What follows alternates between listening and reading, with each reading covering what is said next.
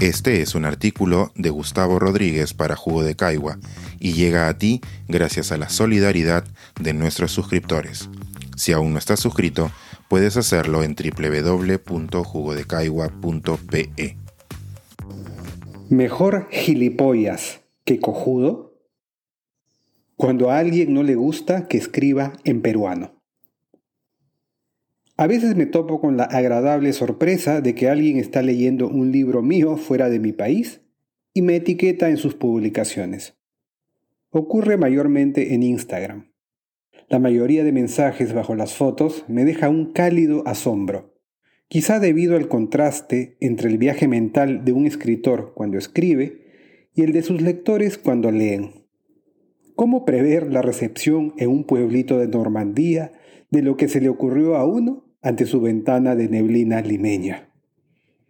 Sin embargo, tampoco falta a veces alguna publicación que deja agridulzura, como la de una reciente lectora en España. Confesó haber abandonado mi última novela porque le daban trabajo los localismos y la jerga peruanas. No será la primera vez que algo así me ocurra, ni será la última. Mi lado sensible y vanidoso se revela, por supuesto. Me dan ganas de responderle que tengo décadas leyendo literatura española o traducida al español, que me viene hablando de gilipollas en vaqueros y de chavalas enrolladas. Y tú te arañas, cariño, porque por una vez en tu vida un escritor de Perú te cuenta que alguien se achora. Sin embargo, mi lado práctico también ve en esta queja la oportunidad de una reflexión. ¿Qué tan proclives somos todos vengamos de donde vengamos, de sucumbir al etnocentrismo? ¿Qué tanto caemos en la tentación de pensar que nuestra visión del mundo es la que más pesa? Quizá no sea sorpresa que la mayoría de lectores que se quejan de mis narraciones, llenas de peruanismos, sean de España y no de América Latina. Su mirada proviene de un reino que conquistó a otros aquí y que impuso en ellos su idioma. ¿Será coincidencia que ese otro polo conquistador que ha sido Estados Unidos le tenga ojeriza, tal como ocurre en España, al leer subtítulos en las películas extranjeras? No deja de ser curioso, por otro lado, cómo quienes añoran una planura semántica en sus libros chocan irremediablemente con la realidad a la hora de conocer otras sociedades fuera de ellos.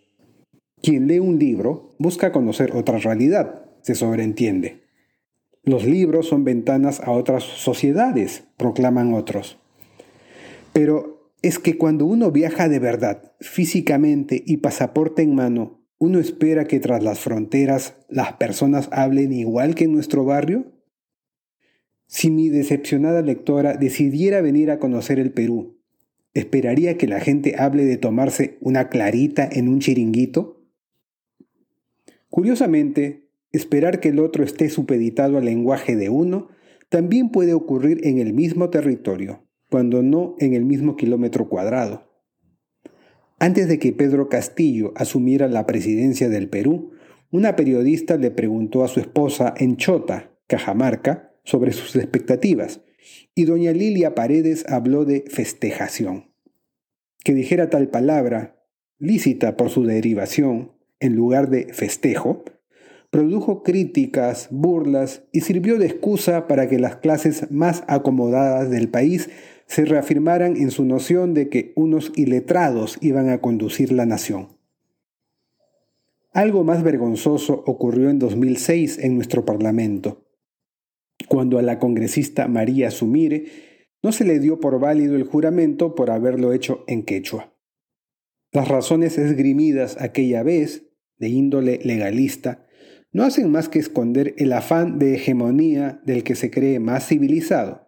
Y tal noción compartida es tan fuerte en nuestra sociedad e instituciones que el peruano es uno de los pocos parlamentos del mundo que no cuenta con intérpretes en lenguas originarias.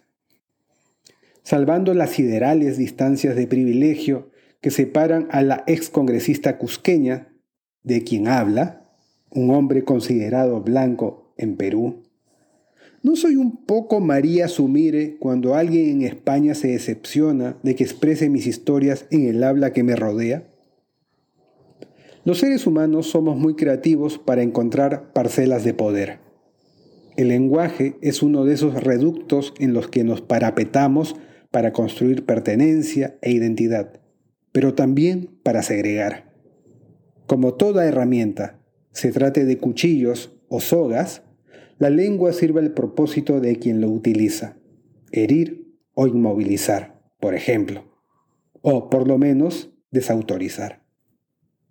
Últimamente, algunas películas peruanas que tienen diálogos rodados en quechua se han estrenado al público sin subtítulos en español. Para un limeño como yo, acostumbrado a que todo peruano deba hablarme en mi idioma, ha sido una interesante experiencia sentirnos a veces fuera de juego, como le ocurrió a mi decepcionada lectora de Instagram, es recomendable para desplazarnos del centro en que nuestro propio sistema nos pone a reinar. Este es un artículo de Gustavo Rodríguez para Jugo de Caigua y llega a ti gracias a la solidaridad de nuestros suscriptores. Si aún no estás suscrito, puedes hacerlo en www.jugodecaigua.pe.